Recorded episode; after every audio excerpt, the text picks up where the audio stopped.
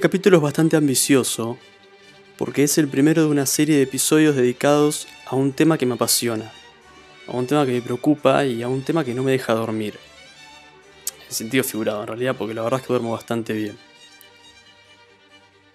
Este tema es la desigualdad y va a ser abordada a través de un autor que es Thomas Piketty o Thomas Piketty, es un economista francés muy reconocido últimamente, y un libro que escribió que se llama Capital e Ideología.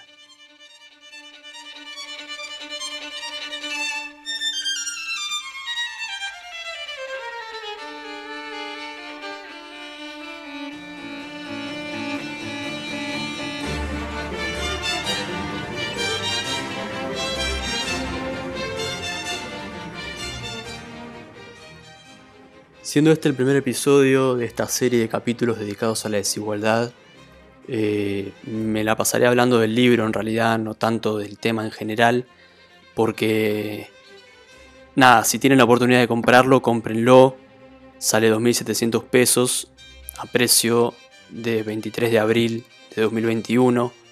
Si están escuchando esto en un futuro, probablemente haya aumentado o esperemos que haya bajado. Eh, aunque lo dudo. Eh, y sobre el autor también hablaremos bastante. Thomas Piketty es un economista francés. En el año 2013 escribió un libro muy bueno llamado Capital, eh, perdón, El Capital en el siglo XXI. Es un libro que analiza justamente la evolución del capital, no del libro El Capital de Marx, sino de el capital eh, como concepto desde el siglo XVIII para acá, para el siglo XXI. Yo no lo leí el libro, pero lo tengo. Eh, está lleno de datos, está lleno de gráficos y, marcó un punto de inflexión en la historia económica del siglo XXI porque vino a traer una concepción totalmente nueva de lo que se tenía por capital. Eh, y, nada, es, un libro bastante significativo. Si vos buscás sobre el autor, el primer libro que te sale es ese porque es el libro que lo catapultó a la fama y el libro que le abrió las puertas de los gobiernos y de las instituciones económicas para escribir este segundo libro que es Capital e Ideología. Capital e Ideología es un libro dedicado a analizar la historia de las desigualdades a través de una mirada ideológica y no tanto económica o política. Va, sí política, porque justamente lo que habla es de la desigualdad eh, como necesidad política de un grupo ideológico particular. Em, Capital Ideología tiene, bueno, sale 2.700 pesos y tiene 1.300 páginas, así que para mí es un negocio comprártelo porque hay libros mucho más caros y mucho peores. Eh, Capital Ideología es un excelente libro, está a un excelente precio y está disponible porque salió hace poco, salió en noviembre de 2019, así que es un libro relativamente nuevo, muy actual porque habla de temáticas muy actuales, tira datos y cifras muy actuales y que lamentablemente en el corto plazo no van a cambiar, así que es un libro que puedes leer de acá a 10 años y va a seguir siendo actual.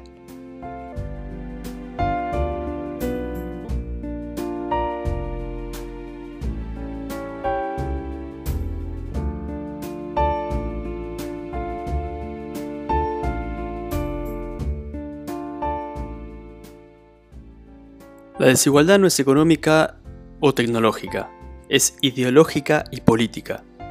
Esta conclusión es sin duda la más evidente de la investigación histórica que se presenta en este libro. Dicho de otro modo, el mercado y la competencia, los beneficios y los salarios, el capital y la deuda, los trabajadores cualificados y los no cualificados, los nacionales y los extranjeros, los paraísos fiscales y la competitividad no existen como tales. Son construcciones sociales e históricas que dependen completamente del sistema legal, fiscal, educativo y político que decidimos establecer. Así arranca uno de los párrafos de Capital e Ideología, de la introducción de Capital e Ideología, eh, que resume bastante bien la idea que tiene Piketty en, estos, en estas 1300 páginas eh, que tiene el libro. Es un libro interesantísimo. Interesantísimo para leer desde la izquierda porque rompe con esta concepción marxista de la lucha de clases. Para Piketty la lucha no es de clases sino de ideologías, y lo dice bastante bien en la contratapa del libro, eh, que dice, las ideas y las ideologías cuentan en la historia. Para Piketty, el hilo conductor de la historia de las sociedades humanas no es la lucha de clases como defendían Marx y Engels, sino la lucha de ideologías. Y es un tema bastante interesante para polemizar con los marxistas ortodoxos, eh, una tradición a la que yo he adscripto en su momento y a la que ya no escribo más, eh, de que la lucha de clases es la, el motor de la historia, justamente. Yo después de leer este libro y antes incluso de leer este libro ya había descartado esa, esa hipótesis, esa tesis ah, del marxismo ortodoxo y me había empezado a preguntar si era realmente la lucha de clases o una combinación de luchas que atravesaban a la humanidad desde sus diferentes facetas de la desigualdad. O sea, la desigualdad tiene distintas facetas. No es solo una desigualdad económica, o estamental.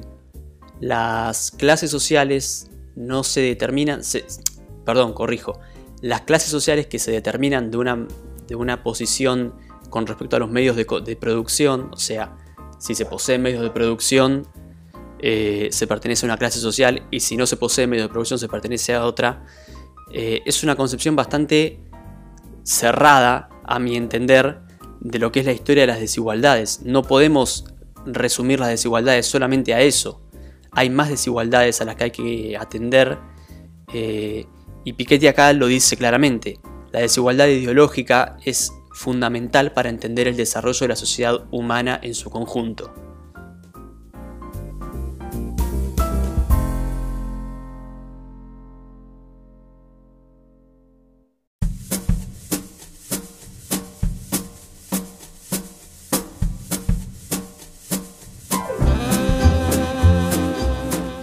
Progreso humano existe, pero es frágil y puede hacerse añicos en cualquier momento empujado por derivas desigualitarias e identitarias.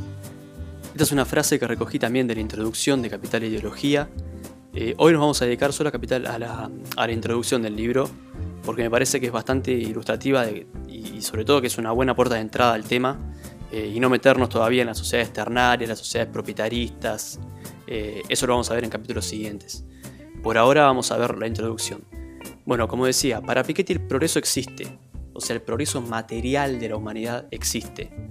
Hay mejor sanidad hoy en día, hay mejor, mejores técnicas de educación, mejor educación, la, humanidad está mucho más educada en términos científicos eh, que hace 100 años, alfabetizada, eh, la esperanza de vida creció en todo el mundo, pero sin embargo para Piketty este progreso puede registrar descensos o retrocesos eh, conforme las ideologías priorizan regímenes más desigualitarios.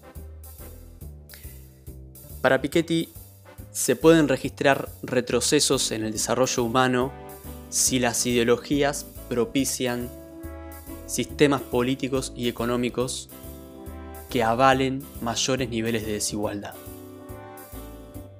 Quiero dejar esto en claro porque es muy importante.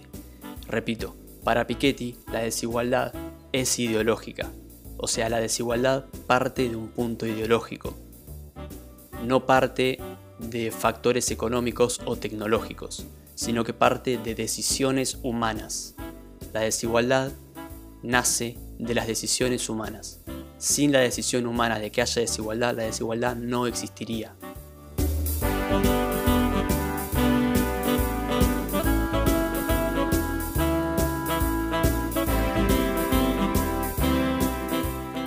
El aumento de las desigualdades socioeconómicas observados en la mayoría de los países y las regiones del planeta desde la década de 1980-1990 figura entre los cambios estructurales más inquietantes a los que el mundo se enfrenta a comienzos del siglo XXI.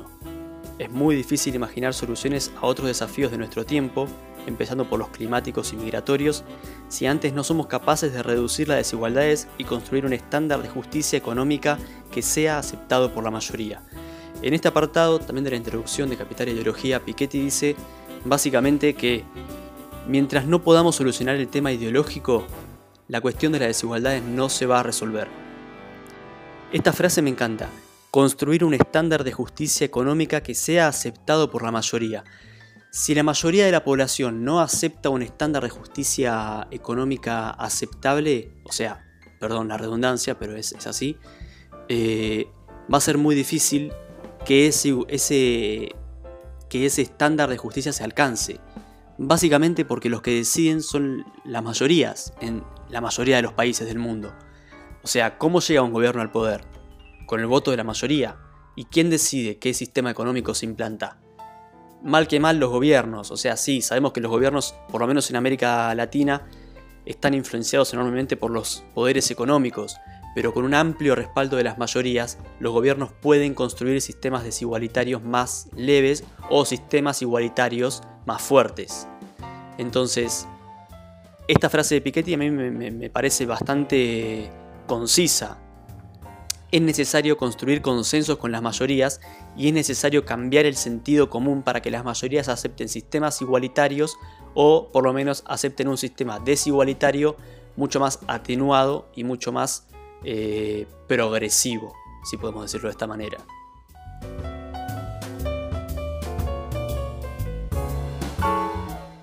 Bueno, para ir cerrando, les quería recomendar que si no tienen el libro de Piketty, eh, Capital e Ideología, que si tienen unos mangos lo compren, no pongan en juego su economía por comprar un libro, si tienen la plata, cómprenlo. Si no tienen la plata, pueden pedirlo en una biblioteca, fíjense si su biblioteca local lo tiene, si no, pídanselo a un amigo eh, y devuélvanlo, por favor, porque los libros se prestan y se devuelven.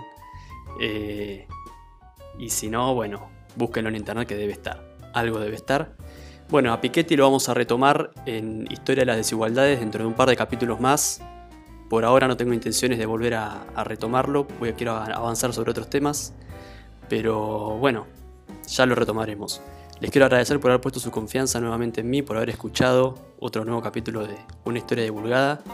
Eh, les mando un saludo enorme y gracias. Hasta luego.